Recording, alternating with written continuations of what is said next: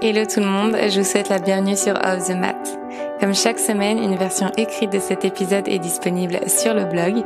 Si vous découvrez aujourd'hui mon podcast, je suis Marine, professeure de yoga, et je partage ici mes expériences de vie pour qu'ensemble, nous avancions vers l'équilibre et l'épanouissement personnel. Je vous souhaite une très belle écoute. Ok, je me retrouve euh, avec mon ami Raphaël. Euh, nous sommes tous les deux à Bali. Et donc, euh, je profitais de cette situation géographique pour enregistrer ce fameux podcast sur Bali, sur l'expatriation, sur le fait de voyager, etc., etc parce que j'ai eu beaucoup de questions. J'ai souvent beaucoup de questions auxquelles je ne réponds euh, pas forcément, je l'avouer. Euh, aussi parce que, euh, et c'est le but de cet épisode, c'est un peu différent chaque jour. Il y a des hauts, il y a des bas. Et c'est vrai qu'il y a une image qu'on retrouve beaucoup sur les réseaux sociaux et de façon un peu plus globale d'une vie un petit peu idéalisée, paradisiaque dans l'expatriation, mais aussi et principalement à Bali, parce que ce sera euh, le sujet un petit peu plus euh, spécifique ici, puisque ça fait deux ans et demi maintenant que euh, je me suis expatriée à Bali, que j'ai quitté la France, particulièrement mon travail et Paris, donc il y a ouais, un peu plus de deux ans et demi maintenant. Donc voilà, l'idée c'est de vous enregistrer une discussion avec Raphaël qui est à côté de moi. Merci pour votre écoute. Très content d'être ici. Bonjour tout le monde. Euh, donc voilà, l'idée c'est d'avoir euh, une discussion entre deux justement voyageurs qui travaillent en ligne et euh, qui vivons à Bali pour vous euh, parler un petit peu de Bali et de comment se passe euh, la vie, la vie ici. Il y a beaucoup à dire, je pense. Il y a beaucoup à dire et, et, pourquoi j'ai invité Raphaël? J'ai invité Raphaël parce que quand je lui ai parlé de ce podcast, je me suis rendu compte qu'on était tous les deux sur une même longueur d'onde, de par notre expérience ici, qu'on était très alignés par rapport à ce qu'on vivait et un peu en même temps, franchement. Mais est-ce que tu es, arrivé en quelle année, toi, à Bali? Tu as connu Bali en quelle année? J'ai trop du mal à me rappeler des années. Je suis arrivée en, euh, bah, il y a deux ans et demi, vraiment tout pile deux ans et demi. Donc on a quoi? On est en 2022, 2021, c'est quoi? 2019, non? Ouais, bah comme moi alors. moi je suis arrivée en 2019. 2019, mais la première fois que je suis venue, c'était en 2018. J'ai voyagé. J'ai fait juste deux semaines de vacances en mode solo. Ah, ok. Donc tu connais Bali depuis 2018 quand même. Ouais, ouais, je connais Bali depuis 2018 et c'est pour ça, en fait, il y a eu une évolution. Alors, tu vois, j'ai un peu ce truc euh, où je sais pas trop. Est-ce que Bali a vraiment changé en trois ans ou est-ce que c'est nous qui avons vraiment évolué par rapport à tout ce qu'on a vécu à Bali? Je pense qu'il y a un peu des deux. C'est les deux, c'est sûr. Ouais, mais, Bali évolue. Euh, si tu parles aux personnes qui sont là depuis 20 ans, ils vont te dire, mais ici, tu vois, il y a 5 ans, il n'y avait rien. Par exemple, à Canggu, où on habite, euh, il y a 5 ans, il n'y avait même pas de route, il n'y avait même pas de chemin. C'est trop drôle. Hier, j'avais une discussion avec euh, ma meilleure pote ici, Anaïs, euh, qui, elle, elle vit ici depuis 11 ans. Ah, et elle nous parlait de Crate. Parce que tu sais, on parlait de La Brisa, Crate, ces cafés, en fait, qui sont très connus en ligne sur les réseaux sociaux mm. et qui attirent énormément. Et c'était les premiers cafés finalement. Ouais, Crate c'était vraiment parmi les premiers cafés alors que bah finalement aujourd'hui en termes de qualité c'est vraiment pas euh, ce qu'il y a de meilleur quoi. Ça. Et elle nous parlait de justement euh, bah, la personne qui a fondé Crate avait à l'époque Betelnut. Je sais pas si tu te rappelles de ce café sur Batu Bolong qui a fermé ah pendant la pandémie. Et en fait elle me disait bah c'était genre le seul café un peu hype tu vois euh, vu sur les rizières et aujourd'hui t'as pas du tout vu sur les rizières. Mais sont les rizières? Il y en a plus. T'as un parking. Il y a plus de rizières. T'as des housses en face avec tu sais le nouveau truc qu'ils ont construit là, un peu genre parc d'attractions. Oui, parc d'attractions, ouais. Et, euh, et, en fait, je me suis rappelé de ce qui était Bali il y a, il y a trois ans, en fait, quand je suis venue. Et euh, ce que c'est aujourd'hui, et même si j'ai grandi, je pense quand même que l'île a énormément évolué. tu vois le contraste que tu viens de mettre entre la rizière et maintenant il y a un parc d'attractions. Ça m'a fait une peine de ouf en fait. Rizière, parc d'attractions. J'étais trop. Euh, ça m'a fait de la peine parce que je me suis dit avant, en fait, bah, tu, quand, quand tu connais bien Bali et que tu vas vraiment dans les tout petits cafés ou les tout petits spas euh, qui sont vraiment euh, dans les fins fonds des petits villages de Ubud, autour d'Ubud, tu vois, genre Singakarta, euh, tout ça, où tu retrouves vraiment des, des, des, endroits qui sont hyper authentiques. Authentiques, c'est exactement ça. Ça existe encore. Aujourd'hui, à Canggu, par exemple, pas du tout. C'est mort, ça. Canggu, c'est Mignac. C'est plus, ouais, c'est plus ce que c'était. C'est devenu très, très expat, en fait, très expat life. Tourisme. Ouais. Une, petite, une petite cellule cancéreuse qui grandit. Euh. C'est ça. En fait, c'est triste. Et moi, c'est aussi en ça que je m'en suis sentie vachement déconnectée parce que pour moi, Bali, c'était la nature. Euh, alors, il reste une population euh, hyper locale et bienveillante, très douce. La culture change pas là-dessus. Oui, c'est vrai. Mais il y a quand même quelque chose, et moi c'est un truc qui me dérange, et en même temps, bon, on peut les comprendre, c'est tout ce business du tourisme et de l'argent. Bah, Bali fonctionne grâce à ça. Bah, c'est ça. C'est l'économie de l'île, tout simplement. Et la pandémie, en fait, m'en a fait aussi vachement prendre conscience, puisque bah, tu vois que l'économie, elle a complètement chuté pendant cette pandémie. Bah, on a passé toute la pandémie ici, en fait. Euh, moi, je sais que tout 2020, tout 2020 j'étais ici. Ouais, pareil. Donc ça a explosé, en fait. Euh, on était un peu les privilégiés. c'est clair. La vie était douce. Franchement, la vie était douce parce que, bah, clairement, il y avait personne. Il n'y avait plus de touristes. Mais aujourd'hui, franchement, quand tu, bah, tout le monde est revenu et dans un dans un sens, c'est chouette. Enfin, tout le monde, pas tout le monde, parce qu'il y a encore beaucoup de, contraintes et tout, mais honnêtement, le trafic euh, sur la route, c'est. Euh, c'est redevenu intense, mais toujours trois fois moins intense qu'en 2019 quand on arrive. Mais du coup, je me dis, quand ce sera full réouvert, moi, impossible de vivre ici. En fait, là, on s'est adapté au trafic lent, qu'on estime déjà assez fort, mais par rapport à 2019, 2018, ce n'est rien du tout là. Ouais. Donc en fait, au final, euh, pour parler un petit peu, bon, déjà on va commencer par Bali parce que c'est vrai que c'est un peu le, le, vif du sujet. Alors je pense aussi, parce que moi j'avais vraiment envie de nuancer ce, cet épisode, parce qu'aussi nous on est là depuis deux ans et demi, trois ans. Mhm. Donc on, on se rappelle plus aussi de vraiment, véritablement de ce que c'était de vivre à la ville. Donc je veux pas être dans la plainte du tout, du tout, du tout dans, dans, ce qu'on va dire euh, par rapport aux choses négatives, parce que je pense qu'à choisir les choses négatives, peut-être que je préfère les choses négatives que j'ai ici que de continuer de vivre à Paris, parce que bah, toi comme moi, je sais que la France... Euh, déconnexion totale. Ouais, ouais c'est vrai. C'est plus au niveau de la mentalité en France, euh, de l'état d'esprit. C'est ça. Ça, c'est un petit peu lourd, j'avoue. Par contre, je pense que c'est important de se dire qu'il n'y a pas que Bali. Il n'y a pas que Bali et c'est pas que comme on voit sur Instagram. Euh, Exactement. Je ne sais pas si vous aviez vu, si toi tu avais vu, il y a eu un reportage qui était passé euh, sur une chaîne, je crois que c'était sur la M6 ou sur TF1. très récemment, un reportage sur Bali et j'ai trouvé le replay hier justement sur YouTube et j'ai commencé à le regarder. Je n'ai pas du tout, du tout, du tout aimé. Tu t'es pas reconnu? Je me, en fait, bah, ça reste des reportages un petit peu pour romancer. Tu vois, et je ah pense que c'est pas mal. C'était vraiment pour, pour peut-être euh, faire relancer l'économie, j'en sais rien, le tourisme, etc. Mais il y avait un côté très kitsch, mhm. très faux, très superficiel de ce qu'était la vie à Bali.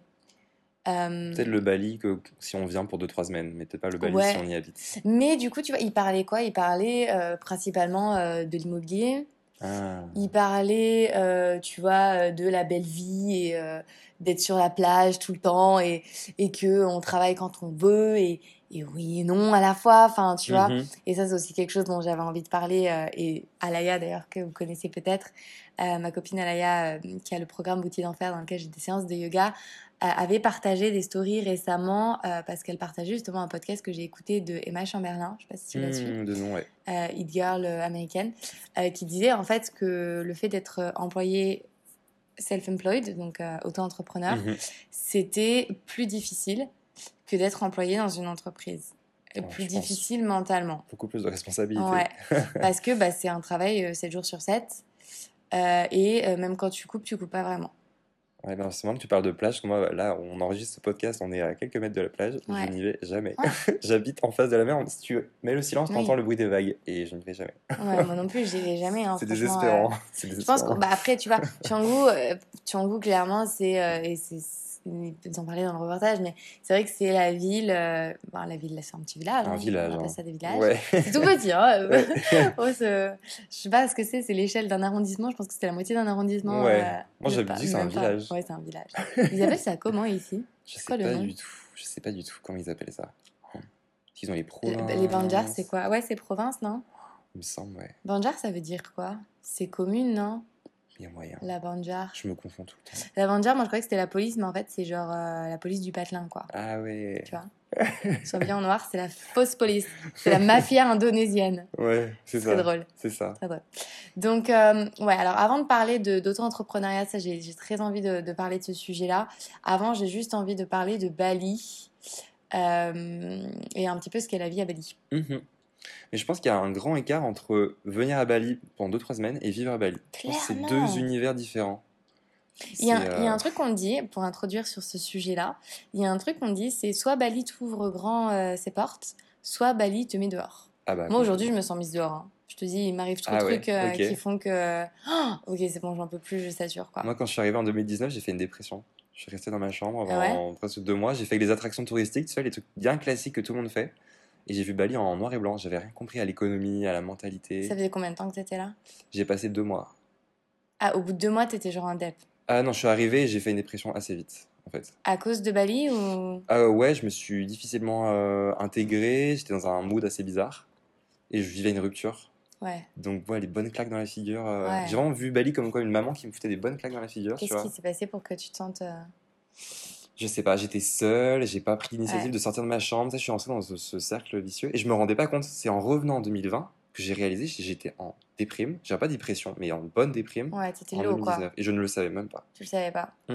En fait, euh, Bali, comme tout voyage en solo, tu peux te sentir très. En fait, pour moi, tu crées vraiment, tu crées ton, ton voyage, ton expérience, et encore plus à Bali. Honnêtement, moi, j'ai des phases. Hein. Franchement, euh, tu te rappelles quand je suis partie au bout de, bon, c'était pendant la pandémie, mais bon, je me suis enfermée pendant trois mois chez moi, j'ai vu personne, quoi.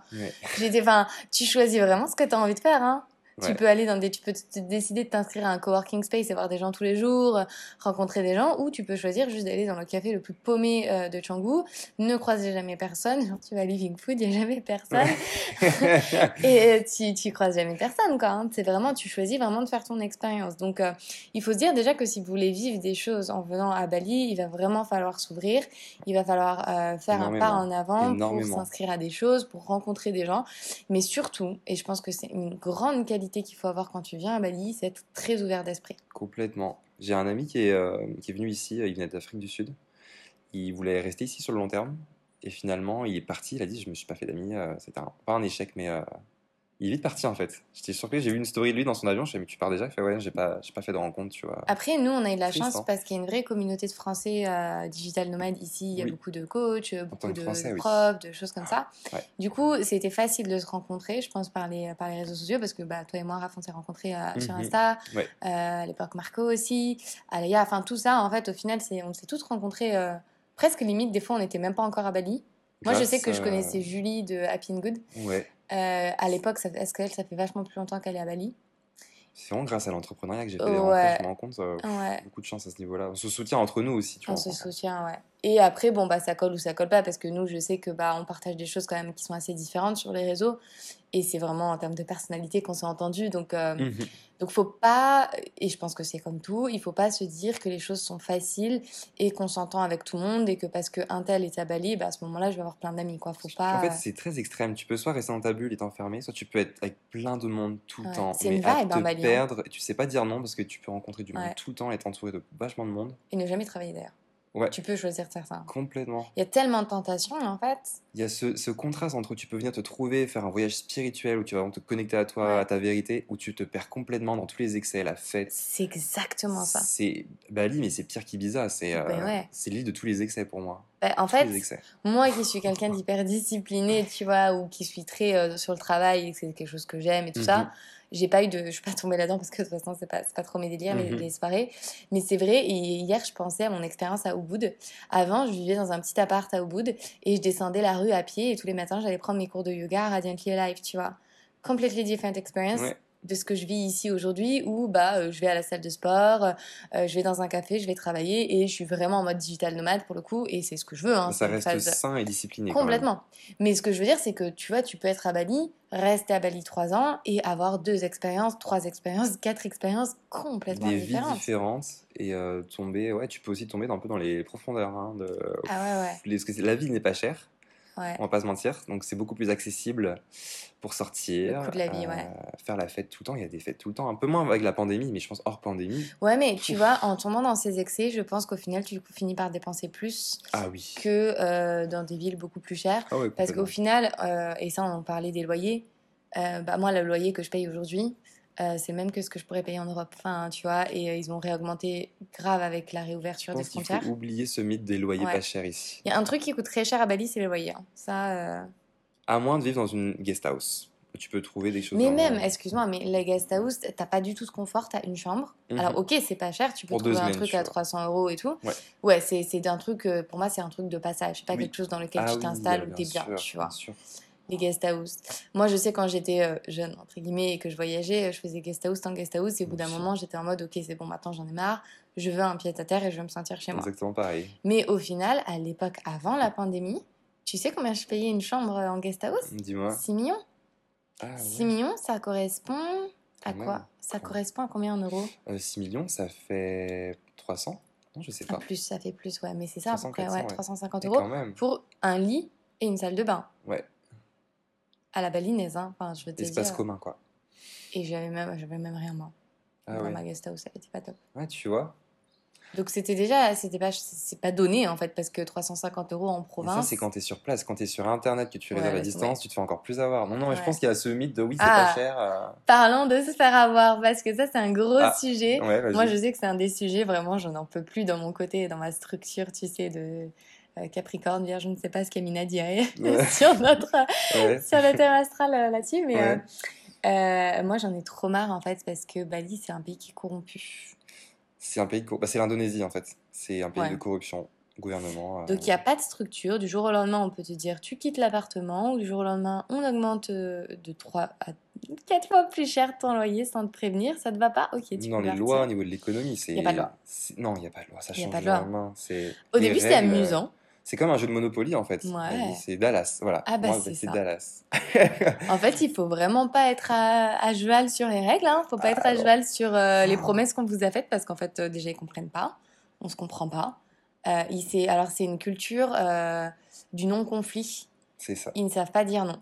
C'est ça. C'est vegan? Oui. Il y a des œufs? Oui. Oui. Il y a du C'est poulet. vegan? Oui. Et le poulet, il est vegan? Oui. Très, très bien. Du coup, on a mangé vegan. c'est génial. Donc, euh, Ah ouais. non, mais là, on pointe vraiment la vérité, genre quand on y habite. Je pense que c'est les Ah, trucs que personne ne voit sur Instagram ou sur les cartes postales, quoi. C'est drôle. En fait, je pense que je pense que c'est drôle au début et en fait à un moment, je pense que psychologiquement, nerveusement. Parce que toi, t'es là depuis longtemps. Moi, j'ai arrivé en novembre, tu vois, quelques mois. Ouais. Donc, je pense que c'est complètement compréhensible ton état Ouais. d'esprit. euh. Mais même là, tu vois, ça va faire six mois que je suis ici, je suis dans le même mood que toi. J'en rigole, j'en rigole parce que je sais que je pars dans deux mois. Autant en rire. Mais honnêtement, euh, j'en peux plus quoi. Ouais. C'est trop. En fait, on se comprend pas. Tu sais, moi je suis toujours genre, attendez les gars, on se comprend pas là parce que c'est pas du tout ce que j'ai demandé. hein. Vous me donnez du rouge, j'ai demandé du vert. Donc euh, il y a un C'est moment. euh, ça. C'est ça. Ouais, il y a le Donc ça, c'est contraste. très euh, Je pense que ça va pas facile à comprendre d'un point de vue extérieur. Tu te dis, mais attends, tu vis au paradis, d'où tu peux, euh, d'où tu peux dire ça En vois? fait, ce qu'il faut se dire, c'est qu'en effet, on a la belle vie au sens où on est libre, Mhm. mais je pense que c'est aussi une liberté qu'on a choisie et qu'on a créée parce qu'on a pris des risques Mhm. et qu'on a eu le courage d'eux dans notre sphère de privilégiés, parce qu'on reste quand même euh, des privilégiés, hein, pas tout le monde euh, peut se permettre de faire ça. Ça. Ça, moi, j'en ai conscience et c'est pour ça que je veux absolument pas être dans la plainte hein, dans cet épisode, genre vraiment pas du tout. Juste expliquer qu'il y a une autre réalité qui existe ça. derrière tout ce qu'on voit, que ce soit derrière l'expatriation, derrière Bali et euh, derrière le fait d'être employé euh, pour soi. Non, tu sais être grateful pour tout ce que tu as ici, mais aussi reconnaître bah, il y a des choses non, qui me plaisent pas et qui ne correspondent pas à mes valeurs et à mes besoins. Exactement. Et hein. puis euh, se dire aussi que Bali est une finalité. Non, Bali n'est pas une finalité. Déjà, Bali, pour moi, je pense que c'est quelque chose qui se vit comme un chapitre de vie. Ouais. Tu rends compte, il y a- il y, a de quoi te nourrir ici. Il y a de quoi te nourrir, Mm. d'apprendre à te connaître, de savoir ce qui est. Moi, il y a des personnes qu'on a rencontrées ici, bon, on cite pas forcément non, mais qui étaient d'une comme ils étaient quand ils sont arrivés et qui ont pris une direction qui est complètement différente de la nôtre, Mm. très bien, très bien, Ouais. euh, et qui se sont trouvés dans cette autre Ou direction qui se sont perdus. ou qui se sont pas. Ça dépend comment tu vois les choses. Mais euh, voilà, en tout cas, ils se sont éloignés de nous, de notre manière de, de vivre et de voir les choses. ça change, ça, ça change une personne quand même, Bali. euh. Ah, mais clairement, Moi, ça m'a tellement changer. ça te fait grandir. Parce Ce qui- que- Ce qui est très dur quand tu rentres en France, parce que Ah bah oui. on te considère un peu comme le toi d'avant, sauf quand tu es une personne qui est différente. C'est une nouvelle M- m- identité, Moi, je pense euh. que mes parents, ils me- ma famille, ils me voient vraiment comme euh, euh, celle qui vit pieds nus. euh. C'est trop drôle parce que je pense que mes parents, ils voient, tu vois, parce que tu vois Bali comme l'Asie. Moi, des fois, mon, enfin, excuse-moi, papa, si t'écoutes ce- cet épisode, il, il a l'impression, je pense que je mange des du riz, assise par terre, sans chaussettes. Ni chaussures d'ailleurs, à manger du riz à la main, tu vois. Non, la vérité, c'est que t'es en manteau de pluie, Marine. Je suis en manteau de pluie, j'ai une moto, euh, euh, je suis habillée euh, en mode hype, stylé, et je vais boire de mes petits cafés tranquillou tous les jours, tu vois. Mhm.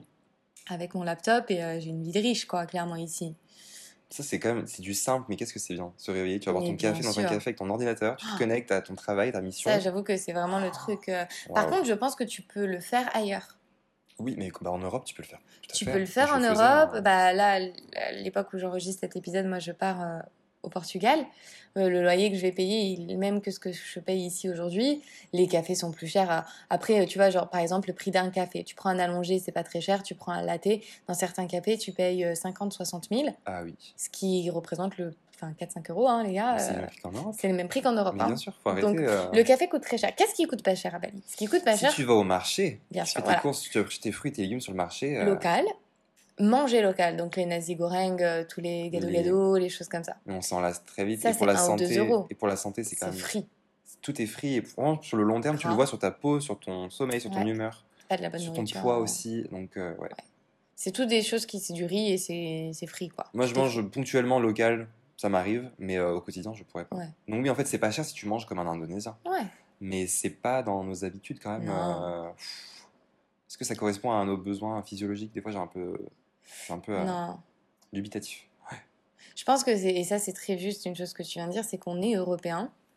euh, et que on a des besoins de corps d'européens aussi, des envies aussi d'européens, Mm. et que bah je pense qu'il y a des phases, enfin deux ans et demi c'est à la fois très long et très court à la fois, tu vois.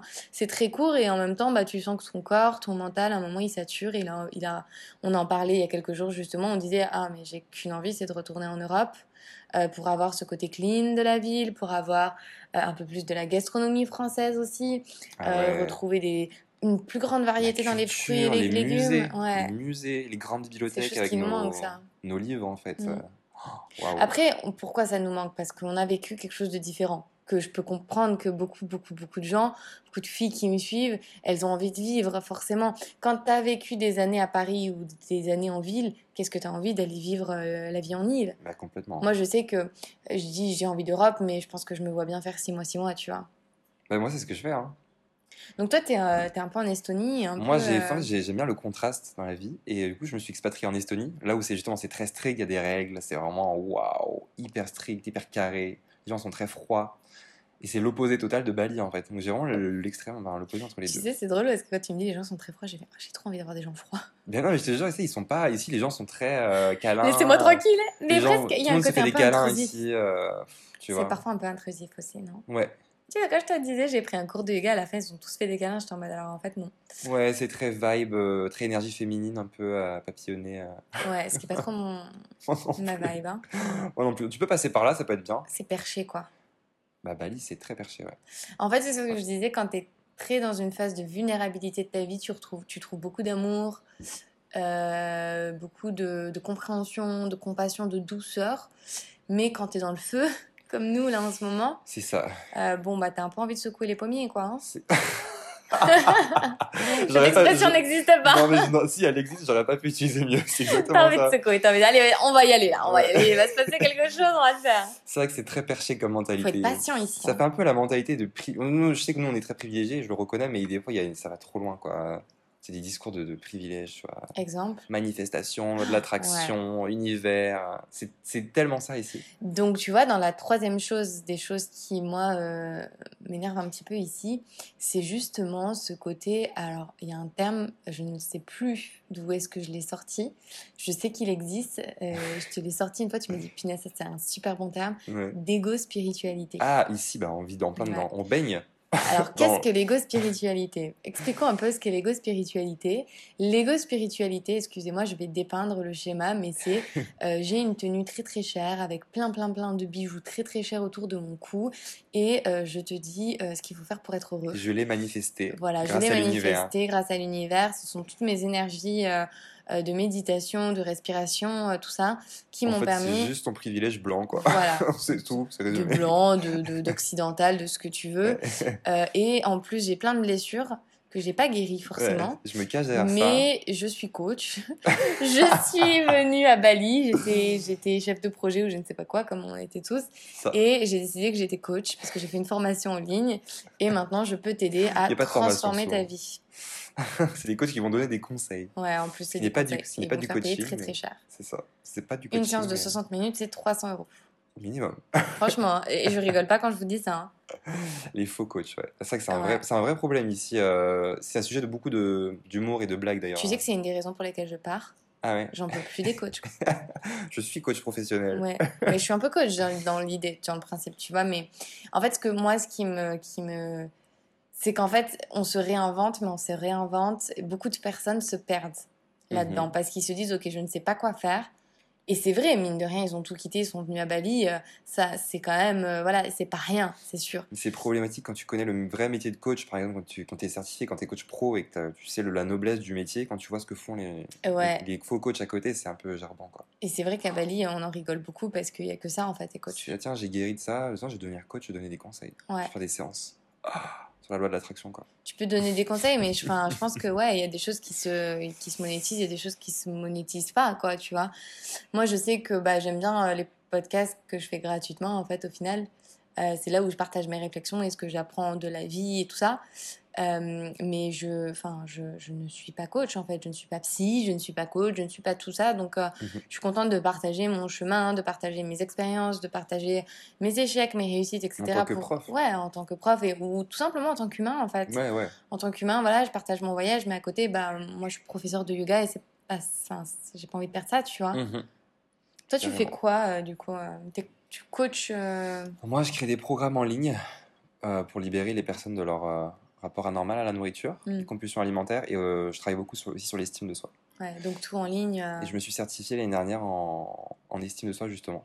Ouais. Donc, tout ce qui est coach, euh, je sais pas, c'est du life coaching, c'est du coaching euh, certifié en neurosciences. Ouais. Et d'un point de vue plus pragmatique, enfin plus voilà, moi j'ai un, un visa Kitas, donc un visa Kitas travailleur, ce qui Mhm. veut, veut dire Ouais. que je peux travailler ici. Ouais. Toi, tu es rattaché à l'Estonie, C'est ça. C'est ça, moi je suis rattaché à travailler, euh, Du coup, je peux pas passer beaucoup de temps ici, légalement, pas plus de six mois. ouais. C'est pour ça que je vais partir euh, bientôt. Donc en parlant partant de l'é- l'égalité justement, en fait, il faut savoir qu'il y a peu de gens qui sont légales ici. Faut regarder en fait la convention fiscale. Est-ce qu'il y a une convention fiscale entre ton pays actuel et l'Indonésie? Moi, je sais qu'entre l'Estonie et l'Indonésie, il n'y a pas de convention fiscale. Donc je C'est quoi une convention fiscale? C'est un accord en fait. euh, qui si t'autorise. Voilà, payer des impôts que dans un seul endroit. Ouais. Donc là, si je veux rester plus longtemps, je devrais payer les impôts normalement dans les deux endroits. Ouais, Si tu veux être légal, tu vois, moi j'aime bien être au raccord, tu vois. ouais.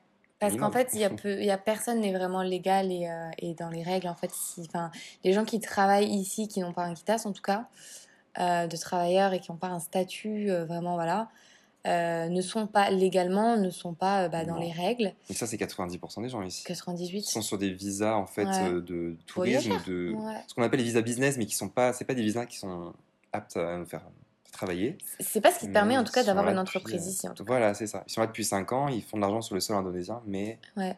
Et ils ne déclarent nulle part du coup.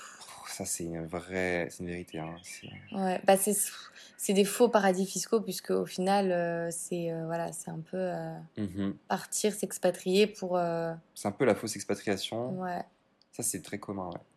C'est pour ça que j'avais besoin de me détacher de tout ça et. euh, Mais il faut comprendre. et je pense que c'est important de le comprendre et de, de se dire que bah, si c'est quelque chose que vous voulez faire, il faut accepter euh, un statut hyper précaire, euh, même en termes de statut, tu vois, de visa. Par exemple, tu vois, pendant la pandémie ou quoi, bah, il y avait plein de visas qui étaient coupés, on pouvait plus faire des demandes de visa. Euh, si t'as pas un quitas, bah, t'es pas vraiment libre au final d'être ici, quoi. Enfin, t'es censé. euh, On est censé être en vacances Ouais. quand on a un visa de social social visa. Je pense que pour Bali, c'est euh, confortable euh, de fermer les yeux en termes d'économie. Très confortable. Parce que, bah voilà. C'est tous ces personnes-là qui font l'économie. Mais ce qui s'est passé aussi pendant la pandémie, et euh, c'est qu'ils ont pris avantage de cette situation pour, euh, bah, par exemple, tu vois, il y a des gens qui voulaient revenir depuis la France à Bali, qui ont payé des agents qui ont gardé l'argent, donc Mhm. euh, une perte d'argent euh, entre 1500 et 3000 euros. Euh, parce que bah voilà, c'est des choses qui passent sous la table en fait, tout simplement. Mhm. Donc euh, il y a beaucoup beaucoup de risques de scam aussi. Moi une fois je me suis fait arnaques, voler ouais. 500 euros. euh, Avec un faux agent ou, non, dans une. En fait, ça c'est un scam hyper fréquent à Bali. Les ATM là, les distributeurs. Ah, moi aussi. tu mets ta carte, Ah, ils te prennent ton code et puis après la banque elle va pas te rembourser moins parce que depuis la pandémie, Mais c'est vrai que moi, ma, ma- Ouais. ma carte s'est fait aussi arna- ouais, Ouais. pirater. Quoi. Tu... Tout le monde se Il faut aller hein, dans les banques si vous voulez retirer de l'argent, aller dans les banques ou dans des distributeurs vraiment certifiés. Avec des vigiles et des Parce caméras soi, de des distributeurs, tu en trouves partout, mais la Ouais. plupart sont faux. quoi. Ouais, Ça, il y a peu, de gens qui le savent. Ouais. Tout le monde, je pense que tout le monde qui vient à Bali se fait au moins scammer une fois. Oui, oui. c'est fréquent. La. Moi, j'ai été remboursée parce que j'ai vraiment. euh, voilà, mais j'ai une copine, elle s'est fait prendre euh, 3500 euros, quoi. Ok. Ouais. Et s'est jamais fait Normalement, les banques, banque. en tout cas en France, remboursent euh, si tu prouves que c'est en vol. Mais ouais, mais le problème du scam, en fait, c'est que te. Après, euh, je veux dire, dans la machine, en fait, ils ont juste l'impression, la banque, elle voit que tu as donné ton code à quelqu'un, en fait. Mhm.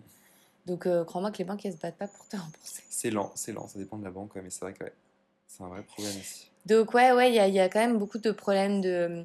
Enfin, bah, je sais pas que c'est un problème, mais en tout cas, c'est les, les downs de la vie à Bali avec tout ce qui va être euh, précarité, illégalité, corruption, euh, le fait de vivre beaucoup dans euh, l'imprévu, de savoir s'adapter en fait à tout ce Mhm. qui se passe au quotidien et ne pas penser que vivre à Bali n'est pas cher. C'est ça. Ouais. Et aussi prendre en compte qu'il y a un peu une mentalité, euh, bullshit mentality. euh, Ouais, et je pense, en fait, on peut vite. moi, je sais que je me suis vite fait prendre là-dedans parce que je suis quelqu'un de très sincère dans mes relations. Et en fait, se dire qu'on va un moment, on peut tomber de haut. mhm. On peut tomber comme les Chinois qui viennent à Paris en, en pensant que ça va être Amélie Poulain. quoi. Ouais. Il y a une image, il y a une image. Non, mais ouais, c'est clair. Il y a une image qui fait que, bah, entre rester deux semaines quelque part et y vivre, il y a un gap énorme. Oui, si tu fais deux, trois semaines à l'hôtel ici, que tu sors pas trop, tu faire quelques rizières, quelques temples, tu peux Mm. adorer, tu vois. C'est vrai que vivre ici, c'est Ouais. différent. Je pense qu'y passer quelques mois de temps en temps, c'est ça fait un bien énorme. C'est ça. Parce qu'en effet, il y a une qualité de vie, euh, mais que C'est je simple. qui est très simple. Mais après, encore une fois, j'en parlais avec Justine. Justine, je vais parler de tout le monde dans, cette podcast, dans ce podcast, la copine d'Alaya. Ouais, Euh, donc elle, elle, euh, elle, a- elle est coach, elle est coach hein. ouais. on t'aime Justine. elle est coach et elle vend, enfin elle vend, elle, elle explique justement comment euh, bah, devenir digital nomade. C'est Ah. super chouette ce qu'elle fait. Et elle me parlait de l'Afrique du Sud parce qu'elle elle voyage beaucoup. Elle me dit mais attends l'Afrique du Sud c'est tellement, euh, sous-évalué en fait. Elle me dit je, je crois que je préfère l'Afrique du Sud à Bali. Je pense que Bali est surcoté. Mais bah, c'est surcoté parce que ça a été une des premières destinations de digital nomade. Là, y a a été élu, destination numéro 1 pour le digital Mais oui. nomadisme. Mais pourquoi? Parce que. Mais pourquoi? Parce que l'île aussi, elle s'est développée pour les expatriés, pour les digital nomades. Donc en effet, coworking space, euh, euh, villa, euh, enfin tu vois, tous les trucs comme ça se sont développés pour ça. Ouais. C'est la... Ça. On dit Balifornia. Bali- Ah ouais, on dit ça? Ouais, il y a beaucoup de gens Je qui disent ça. jamais entendu. Balifornia, ouais. Donc voilà, y a si vous cherchez un peu d'authenticité, je pense que l'authenticité à Bali, venez tout de suite. Et parce que dans mon avis. euh, Oui, autant venir maintenant. Parce que là, ça devient déjà une bulle euh, digital nomade, euh, euh, crypto-monnaie. Ah, la crypto. Ah, je ah, ça, c'est le pire. C'est pas, ça vient pas de la Russie, ce truc Parce que moi, je vois que des Russes qui sont dans la crypto. Tout- tout Il y a beaucoup de Russes, hein, Bali, sachez-le. Euh, bah, de toute façon, ici, tout le monde est dans la crypto-monnaie, à part moi. Et moi. Bon, bah, nous deux. Moi, c'est Noé. Ah, High five. J'aime pas trop ces trucs en fait. Genre, voilà, moi, je sais pas que je veux pas m'ouvrir, mais c'est juste, je reste très simple en fait. Euh, J'aime ce que je fais et puis m'en barre quoi. Mhm. Tu n'investis pas dans la crypto Non, j'investis pas dans la Non, mais t'es à la crypto. bourre. tu n'as pas le bon mindset. J'investis dans mes voyages, j'investis dans mon café, c'est déjà bien. J'ai pas investi dans la crypto. Mais je pense que c'est pour ça aussi on s'entend bien, c'est qu'on est simple. Il y a beaucoup de gens ici qui sont, sont éloignés de la simplicité, du minimalisme. euh. Bah, tu parlais de Sémignac et tout ça, qui sont, euh, bah, c'est là où il y a tout, euh, les Émirats, tous les gens vraiment très riches. Après, je pense que tu peux être très riche et très simple, mais ça se perd ici. euh. ça se perd. ouais. Parce que ça attire aussi des gens euh, en demande de- d'un luxe. Mhm. Ah, bah, complètement. ouais. Ouais. Il y a beaucoup de restaurants de luxe, d'hôtels de luxe à Bali. Par contre, et ça, j'en parlais euh, avec mon pote Dylan. Et c'est vrai qu'en termes de. Il y a des très bons restaurants ici, une très très bonne gastronomie. c'est vrai. Bah, Des beaucoup. très bons restaurants, du coup pas Des cher. chefs, des chefs français. Hein. Ouais. Vincent Nikita, pâtisserie, d'ailleurs qui était dans le reportage dont je te parlais. Euh, très très bonne pâtisserie française. Puis il y a des très très bons restaurants, euh, tu vois, pour n'en citer que quelques-uns. Mason, euh, J'ai été à celui de Kempinski, le Choral. Ouais. C'est un chef français, un chef breton des Côtes Ouais. d'Armor qui, qui cuisine, c'est la cuisine de fou. Il y a des très très bons restaurants, le Con, enfin il y a des très qui sont luxe et au final tu, te re- tu ressors avec un five course dinner, t'en as eu pour 30 euros. Oui. Avec de la très très bonne Oui, cuisine, tu vois. Donc euh, voilà, faut un peu, euh, faut savoir où aller aussi. Mhm. Et, euh, et voilà, mais c'est voilà, faut pas euh, rester sur cette image complètement de Idéalistique. de Bali pas cher et de Bali en plein milieu de, de la jungle quoi. Euh, pour finir sur Bali, je veux juste répondre à quelques questions qui m'ont été posées d'un point de vue un petit peu plus pragmatique sur, sur Bali. Ok, donc la première question qui m'a été posée, ça fait trois fois qu'on l'a refait parce qu'il y a un hélicoptère qui passe au-dessus de notre tête et qui se met à pleuvoir. Mais bon, c'est pas grave, on continue coûte que coûte, on ne lâchera rien. On lâche rien. on lâche rien. Donc première question, c'était le prix des loyers, donc on en a parlé un peu tout à l'heure. Ouais. Euh, Tout dépend du nombre de chambres, euh, du, du prestige de ce que tu prends. Ouais. prestations. Je pense au moins, au moins 500 par mois, 500, 600. Ouais, je dirais que pour avoir un confort à peu près normal, un appartement dans lequel, dans lequel on est, en effet, en effet, moyenne euh, entre 500 et 650 euros, j'ai envie de dire. Ouais. Mini. Ouais. Mini, hein. Ouais. Pour un truc euh, bien. Euh, parce qu'il faut savoir que les constructions sont assez euh, mauvaises de qualité. Donc, te dire que tu te prends un truc vieux ou quoi, non, ça, ça. Ouais, c'est vrai que souvent ici, euh, t'es souvent inondé. euh, c'est très- Ouais. Moi, j'ai toujours été inondé ou euh, des infiltrations dans mes locations. J'ai habité dans énormément de locations ici. Toujours été sous l'eau, dans la flotte. euh. C'est mal réparé. Moi, j'ai été dans des trucs vachement insalubres. Enfin, Après, c'est un pays plus pauvre, ils ont peut-être moins de, ils n'ont pas la de connaissance. formation sur, Ouais. tu vois, de formation sur, ouais, c'est clair. Au moins 500 euros. Moi, ici, je paye 500 euros, mais j'ai énormément de chance. Oui, mais t'as qu'une pièce. Ouais. Et t'as pas de cuisine privée. Ouais, ouais, c'est ça, faut le dire, Ouais. Ouais. Moi, j'ai. C'est un peu une- comme un hôtel ici, hein, c'est une villa hôtel, ouais.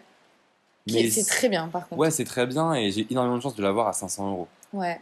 Parce que c'est grand et euh, t'es bien et franchement, je pourrais tourner des cours ici. Enfin, Ouais. franchement, c'est euh, c'est- c'est- c'est grand. Ouais. Moi, j'ai un loft, deux étages et euh, tout compris, je paye un peu plus de 750 euros, 780 Ouais, quand même, euros. hein. Ouais. Mais par contre, ils étaient vraiment pas donnés parce que c'était neuf, alors qu'au final, bon, bah. 750 euros, t'as un super bel appartement en Estonie, dans le centre-ville, à Tallinn. Ouais. euh, Parce que j'ai trouvé à Lisbonne, euh, c'est sur ces tarifs-là. Donc Mm, euh, mm. voilà. Après, tu peux trouver une chambre en guest house et tu peux payer bah, 2 millions et demi, euh, franchement, 3-4 millions, euh, Oui. ce qui correspond à 200-350 euros. Quoi. Ouais, ouais, ouais. Euh, voilà. Pour et des après, vacances, pour euh, le passage, ça, ça le fait. Et vous pouvez payer aussi 500-600 euros et avoir une très grosse villa partagée. Oui, c'est vrai. donc payer à la chambre. La colocation, ça reste le meilleur moyen Ouais. pour avoir une vie un peu de luxe. euh, Tu Exactement. vis avec 5-6 personnes. Moi, je sais que j'aime pas la coloc, donc euh, pour moi, fait. ça, j'ai eu fait, mais voilà. Par contre, si vous, la coloc, c'est quelque chose qui vous dit à ce moment-là, oui, en Ça, effet, c'est top, ouais. c'est top. Parce que c'est là où vous aurez une belle villa, Une piscine, maison, euh, grand jardin. Mm. C'est clair. mais il faut vouloir partager, quoi. C'est ça. Avoir euh, tout ça. Question suivante qu'on m'a euh, posée. On m'a demandé combien de temps à l'avance as-tu préparé ton voyage? Alors, euh, bah écoute, euh, moi je l'ai pas préparé. hein. Tu l'as préparé toi ton Non, voyage? je l'ai pas préparé. Je suis très, euh, très impulsif dans mes, euh, je suis très impulsif dans mes choix. Donc, euh, je peux faire mon sac très rapidement, mon sac de sport, et hop. euh. Ouais, bah moi je suis exactement pareil. Bon, pour revenir en novembre, non, c'était plus de préparation. Il fallait un vaccin, une assurance, un Oui. visa, euh, plein de documents à préparer pour euh, passer une quarantaine, prendre un hôtel de quarantaine. Ouais, là c'est en ce moment c'est plus compliqué Voilà. de voyager. Pour sûr. revenir en novembre, c'était plus compliqué, mais sinon, euh, ici, tu es avec des événements très légers. Ouais. euh, Tu t'habilles franchement, toujours pareil. Ouais, ouais, complètement. Euh, et puis euh, c'est pas cher d'acheter des fringues euh, locales ici. Enfin moi je, alors moi je suis vraiment la personne. Il y a des choses que je déteste dans la vie. Une des choses c'est faire ma valise. Faire ta valise. Donc ouais, du coup moins j'ai d'affaires, Ouais. mieux je me porte parce que Tu plus vite c'est fait. vite. Donc généralement moi je fais ma valise la veille si ce n'est pas le matin avant de partir. Ouais, je prends mon es- mes essentiels.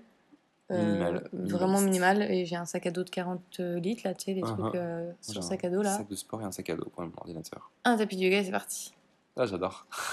Donc euh, voilà, franchement, je suis désolée pour. euh, Moi, je pense qu'il n'y a pas besoin d'être une. Enfin, à l'époque, en plus, il y a deux ans et demi, j'ai juste fait un visa et je suis partie. J'ai booké mes billets, je suis partie à l'aéroport, quoi.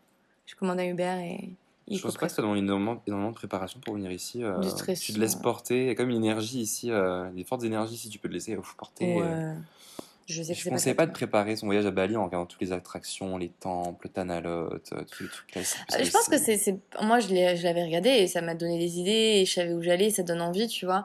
Après, sur place, tu changes complètement tes plans. les quoi. cascades, t'en fais deux, trois, c'est toujours la même chose en fait. Ouais. C'est mon rêve de voir une cascade et finalement, quand j'en ai On vu, est j'étais blasé là. Arrête, ne dis pas ça, on est trop blasé. j'étais déçu de. C'est de l'eau. Ouais, finalement, j'avais voyé ça, que j'avais mis ça sur un, sur un piédestal, tu vois, et en fait, j'étais un peu. Bon, bah ouais. Il y a un côté aussi, à Bali, ils savent très bien aussi romancer. euh, quand ils mettent les petits cœurs et tout. euh. Même sur Instagram, les photos des cascades, c'est incroyable, mais on voit pas ce qu'il y a autour. euh. Oh, en fait, t'as fait, la, de ça t'as à fait, Bali, fait la, la queue pendant une, t'as fait la queue pendant une demi-heure pour euh, faire ta photo, et oui, il y a plein de canettes autour Ouais. de, de bouteilles en plastique. Il y a un, un gros, gros, gros fléau. Il y a deux gros fléaux à Bali la pollution et les chiens. Les chiens, les animaux dans les Hmm. rues. Moi, ça me pose pas trop de problème, les chiens, mais c'est vrai que c'est un, c'est un problème. Insensible. Ah ouais Tous les chiens qui sont Ça errants pose pas de problème, mais euh, mais faut, faut le savoir. Quoi. Il y a beaucoup de tueries de chiens, faut savoir. Mm. Ouais. En fait, euh, il y a beaucoup de chiens. Pourquoi? Parce que les chiens sont pas stérilisés. Donc du coup, ils se reproduisent, euh, c'est bien. Il y a autant de chiens que, que d'humains euh, dans les rues. Si ce n'est plus. franchement. Ouais, si ce n'est plus. Si vous aimez les chiens, ça va. Si vous avez peur, si tu as peur des chiens, une phobie des chiens, tu ne peux pas venir. plein de euh, fois. hein. Et j'adore les chiens, vous le savez, mais je me suis fait attaquer plein de fois dans la rue. moi. Non, mais c'est vrai que s'il le dire, ça, si quelqu'un a une phobie des chiens, tu peux pas venir ici. Je me suis fait mordre, j'ai dû aller me faire vacciner pour la rage euh, en urgence. C'est vrai, je me. Ouais, tu te rappelles Ouais. Donc euh, bon, voilà, hein, sachez euh, que voilà, c'est pas. Bah, par exemple, tu vois, tu marches pas à Bali, tu prends un scooter, sinon c'est trop dangereux. Ouais. Les chiens, la pollution, les klaxons, la chaleur. Ouais. euh, Ouais, ce matin, j'ai été courir, je voulais aller courir, mais été sur un tapis de course en salle de sport. Ouais. C'est malheureux quand même, tu Ouais, vois. Je peux c'est pas aller ça, hein. courir ici. euh. Bali, c'est pas. C'est pas fait pour ça, quoi. Mhm. Hmm. Sympathique, hein. Mhm. le voisin. Le voisin.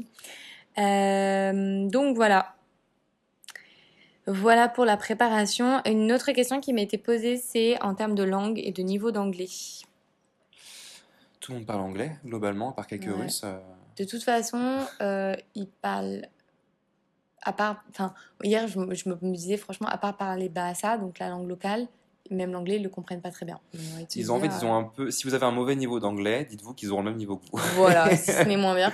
Moi, je Ouais. fais pas d'effort. Tu vois, j'ai un très bon niveau d'anglais. Ouais. Ben, j'ai tendance à enlever mon accent Moi aussi. et à faire des phrases très courtes et très simples en anglais. Donc, c'est pas ici que je développe mes capacités en anglais. Et sinon, je conseille d'apprendre la langue locale, qui est très facile à apprendre si vous restez plus longtemps. Toi, tu as pris des cours? Et moi, je, en fait, je parle indonésien avec eux parce que c'est vrai que l'anglais, ils comprennent un mot sur deux. Ou en indonésien, c'est plus simple de s'exprimer finalement. euh, Si tu veux commander au restaurant, je commande en indonésien, pas en anglais. Ouais, bah moi aussi, je commande en indo pour le coup. Autant je suis pas très bon pour apprendre les langues, mais la langue locale est facile à apprendre. Ça, c'est un bon point euh, pour Ouais. s'intégrer avec eux.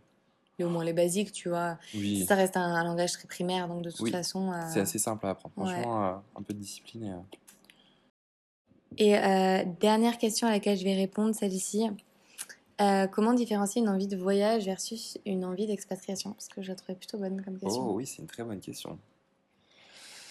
Voyage vs expatriation. Pour moi, voyage, ça inclut moins de travail. Pour moi, expatriation, ça indique quand même que tu veux travailler, construire un projet, il y a Mm. quelque chose, tu veux construire quelque chose. Mm. Soit une vie, euh, pas de famille, mais euh, te faire un cercle, euh, Ouais. t'intégrer.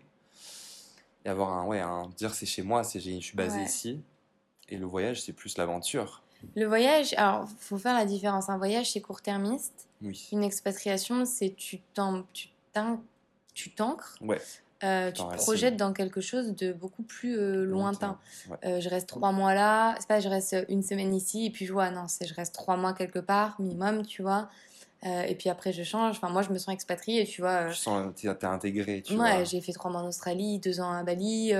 Euh, je vais aller trois mois en Europe, euh, Mhm. je verrai où je vais aller, mais voilà, l'idée c'est pas de rester euh, juste, même un mois, je trouve que c'est limite pas suffisant, quoi, tu vois. Ah oui, non, je te dis, moi, en deux mois, en je- deux, deux mois en 2019, j'ai pas compris ce qu'était Bali, j'ai Ouais. pas, j'ai pas vu ça Je pense que ton choix, il se fait en fonction de tes envies. Et je pense qu'il faut commencer par un voyage en solo, déjà deux semaines, pour sentir est-ce que ça m'a suffi quand tu Mhm. reviens Ouais. Ou est-ce que tu te sens prête justement à vraiment te lancer dans une plus grande aventure quoi.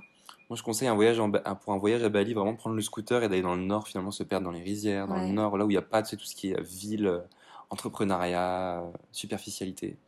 Tu sais, tu vas vers Ahmed, euh, tu vas dans le nord à Munduk, Singaraja. Ouais, ça, ça te fait vraiment découvrir. Ça, c'est magnifique. Donc ça, c'est vraiment plus en mode voyage. C'est beau de terminer là-dessus d'ailleurs. Ouais. Ça, C'est le beau Bali, c'est le Bali pur. Et, euh, les îles Flores, euh, tu vois, partir un ouais. petit peu. à Ouais, c'est l'Indonésie. Ouais, un en fait, ouais, vaste tous que les Bali. îles autour, c'est tellement un archipel immense. Bali, euh, Bali, Bali, ouais. Bali, Bali euh, à scooter, c'est le mieux. Ouais. Donc ouais, si, pour- si tu ne sais pas, moi je, je- je te conseille de partir d'abord euh, à faire un petit voyage. Voilà. Et une fois, moi c'est ce que j'ai fait. Hein. Je fais deux semaines et puis après je suis revenue un an plus tard et, et je me suis expatriée. Mhm. C'est voilà, comprendre où est-ce que tu en es euh, sur ton chemin de vie, euh, quelles sont tes attentes d'un point de vue perso, pro, qu'est-ce qui te retient en France, qu'est-ce qui ne te retient plus. Moi je sais que quand je suis partie, rien ne me retenait quoi. Mhm. Plus rien du tout ne me retenait. Pareil. Ni en pro, ni en perso. Donc à ce moment-là, bah, pourquoi pas aller se réinventer ailleurs si tu te sens déconnecté de là où tu es quoi. Ça peut être une bonne destination Ouais. pour se réinventer, Bali, je trouve.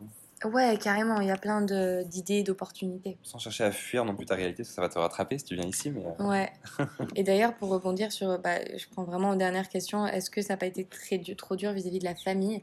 Et ça, je pense que c'est clairement quelque chose qu'il faut prendre en compte parce que quand tu es en Indonésie, tu es à 12 000 km de la France. décalage Euh, horaire de ouais. 6 ou 7 heures. C'est ça, et les vols sont pas forcément donnés. Euh, c'est un voyage que de le faire. Donc moi, je sais que pendant la pandémie, bah, je l'ai pas fait. Mhm. Donc ça fait trois ans que j'ai pas vu ma famille et c'est difficile. Ah ouais. Ça, c'est quelque chose qu'il faut, euh, qu'il faut se dire, c'est que si tu choisis d'aller dans un pays qui est vraiment éloigné, soit tu as de l'argent pour voyager très souvent, Mhm. euh, soit tu n'as pas ce budget-là et à ce moment-là, tu acceptes de vivre très loin des personnes euh, que tu aimes, ta famille ou peut-être des meilleurs amis qui sont encore en Europe ou en France. C'est ça. C'est pas simple pour la famille. Donc ça, c'est pas facile, ouais. Ouais, c'est vrai. Je pourrais pas dire. Et mieux. je pense que c'est aussi une question de priorité. Moi, je sais que je suis à la fois très proche de ma famille euh, et à la fois j'ai besoin de cette liberté. Donc, ça n'a jamais été un problème en termes de distance physique. Mhm. Mais il y a des personnes pour qui ça ne leur convient pas. Et c'est une barrière et c'est une barrière normale, légitime, Ouais, saine. complètement. Parce qu'il faut. Et moi, aujourd'hui, d'avoir grandi de cette expérience, je me rends compte que, bah, voilà, il y a des choses quand même. Enfin, la vie, euh, la famille, c'est des choses qui sont très, très importantes. Et que, euh, eh ben, moi, je serais prête à ne pas partir pour rester proche de ma famille. Tu vois? Et ça, c'est normal. Il faut pas se dire qu'on s'est mis des limites et qu'on s'est empêché de vivre C'est un choix. parce que c'est des On choix. assume quoi. Ouais. Complètement. Moi, ça me va aussi comme ça. Très proche de ma famille. En même temps, c'est pas facile de rentrer parfois aussi. euh. Ouais, Toi, t'as grandi, t'as grandi ici et euh, Ouais. ça, c'est pas facile, tu vois. Après, tu vois, tu, tu utilises le terme rentrer, mais pour moi, c'est moi, je l'utilise même plus ce terme. Ouais. Parce que ça me. tu vois, genre, je non, je, repasse. je- je vais, je vais visiter euh, ma famille et mes Tu amis passes, qui sont en. France. Mais je ne reste pas, quoi. Parce Ouais. que c'est plus chez moi et c'est plus, euh, Ouais. c'est plus là où je, Je me suis sens quoi. avec ça aussi. Mais au même titre qu'aujourd'hui, je me sens quand même très déconnectée de Bali. Ah, mais il y a des nouvelles aventures qui t'attendent. Exactement. Mais du coup, se dire, voilà, je me sens déconnectée, je, je rentre pas en France, mais je vais ailleurs. Mm, mm. Parlons pour terminer juste de, de l'auto-entrepreneuriat, c'est le dernier sujet dont je voulais euh, parler. Euh, le fait d'être euh, soi-même son propre employé. Je serais curieuse d'avoir toi ton, ton retour euh, par rapport à... Parce que ça fait combien de temps que euh, tu t'emploies? Depuis 2019 aussi. Finalement, ça, ça a démarré quand je suis arrivé à Bali. Et Enfin, tu faisais quoi avant? J'étais employé en banque. Ah oui, c'est vrai, j'oublie à chaque fois. conseiller bancaire. Crédit Agricole des Ah. Côtes d'Armor, Raphaël, Mais bonjour. non. Pourquoi puis-je vous aider? Oh là là. Ah, j'étais, banquier. Enfin, pas banquier, parce que... Voilà, conseiller bancaire. Hmm. Ouais. J'étais, bon, hein. Et qu'est-ce qui t'a fait tout arrêter?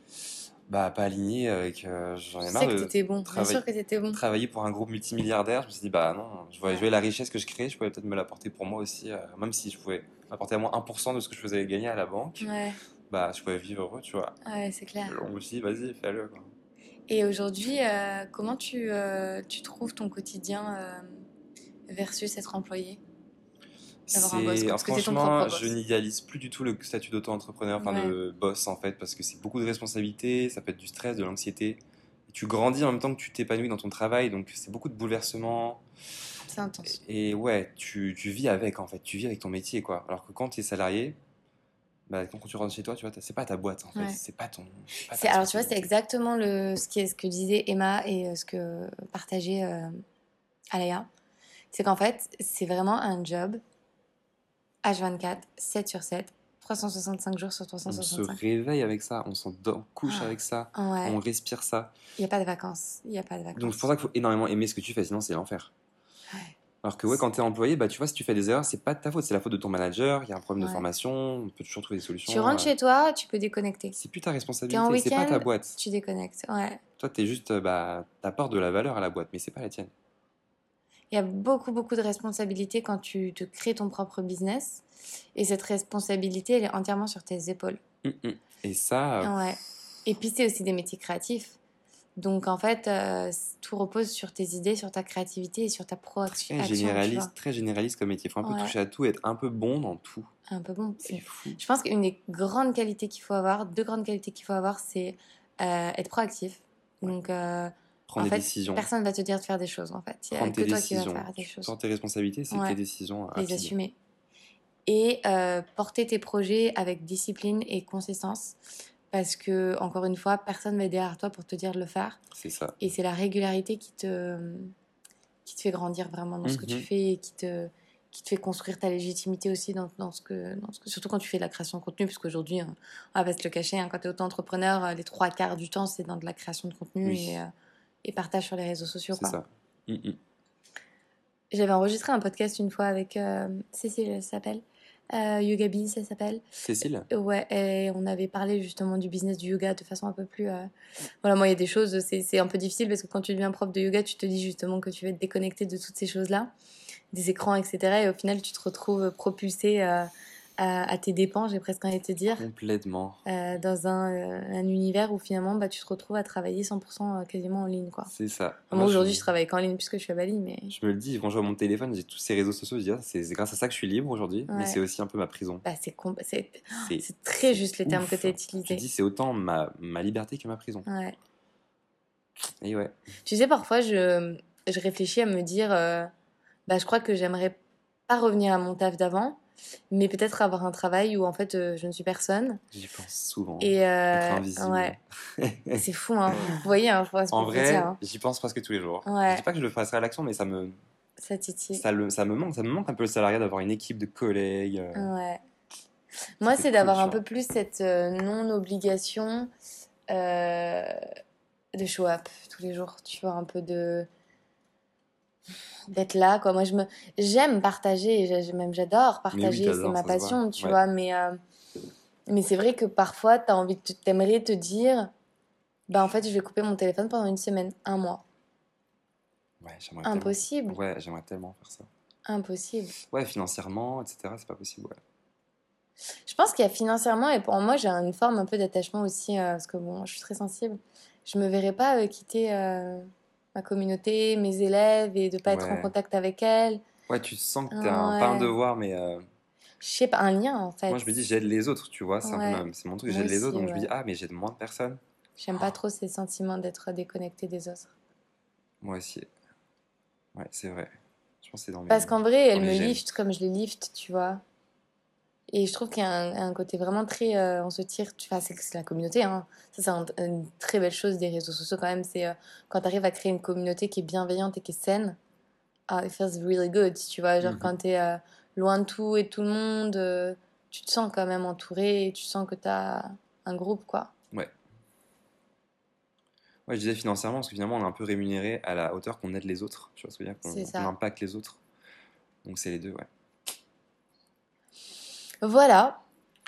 Voilà, tout est dit. Ouais, tout est dit. Je pense qu'on a répondu à beaucoup de questions. On a, on a parlé pas mal, on a échangé beaucoup sur, euh, sur euh, ce que c'était que de vivre à Bali.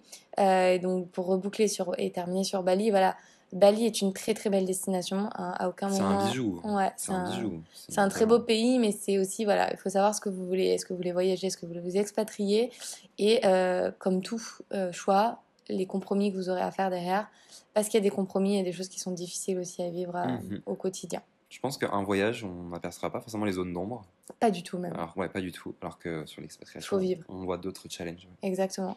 Donc euh, voilà, après l'expatriation, c'est encore une fois, c'est tout, tout choix et euh, vient avec des compromis. Donc euh, toujours peser les pour et les contre, savoir euh, ce qui est important euh, pour vous dans votre vie, quelles sont vos priorités, est-ce que c'est voilà. valeurs. exactement. Et en fonction de ça, faire un choix, voyage ou expatriation, et faire le choix d'une destination spécifique. Ne choisissez pas une destination parce que vous avez vu un tel et un tel y aller et que vous dites que Mhm. comme vous aimez bien cette personne, potentiellement c'est bien. Non, parce qu'il y a plein de choses qu'on dit pas forcément au quotidien, pas parce qu'on le cache, mais parce que bah voilà, on partage pas non plus euh, 100% de ce qu'on vit. Euh, on est humain aussi. Mais, euh, mais voilà, c'est important de faire des choix réfléchis et ne pas penser que l'herbe, elle est toujours hyper verte ailleurs. C'est ça, exactement. Ouais. voilà, bah, en tout cas, c'était super chouette d'avoir cette discussion avec toi, Raph. merci. Thanks for having me. Euh, je vous remettrai les réseaux aussi de Raph euh, en description, mais je pense que vous le connaissez un petit peu. Il est aussi sur mon studio en ligne. J'apparais souvent sur tes, ouais. stories Instagram. C'est mon copain Sagittaire. voilà. Nos cafés Donc, endiablés. euh, ouais, suivez Raph, il est hyper inspirant et au-delà de parler euh, des troubles alimentaires, il partage aussi beaucoup de choses euh, sur euh, son chemin de vie et euh, sur ce qui, euh, ce qu'il vit euh, aussi spirituellement et dans ses expériences de vie, dans ses rencontres. Mhm. Donc euh, moi, je trouve ça toujours très intéressant et enrichissant de, de suivre des personnalités comme ça. Donc, Merci euh, beaucoup, c'était sympa. J'espère que vous avez des petits oiseaux pour terminer. Ah ouais, On a les petits oiseaux de Bali. Merci beaucoup de nous avoir écoutés. J'espère que cet épisode aura été inspirant. Et puis, euh, n'hésitez pas à nous laisser euh, vos petits commentaires et euh, vos retours sur, sur cet épisode. Ciao. Ciao. J'espère que ces mots résonneront en vous et qu'ils vous inspireront dans votre chemin de vie. Si cet épisode vous a plu, n'hésitez pas à écouter le reste de la playlist et à rejoindre dès aujourd'hui Luna, une communauté bienveillante que j'ai à cœur de guider chaque semaine vers le bien-être et la pensée positive au travers de mots doux inspirants. Encore merci pour votre écoute et je vous dis à très vite.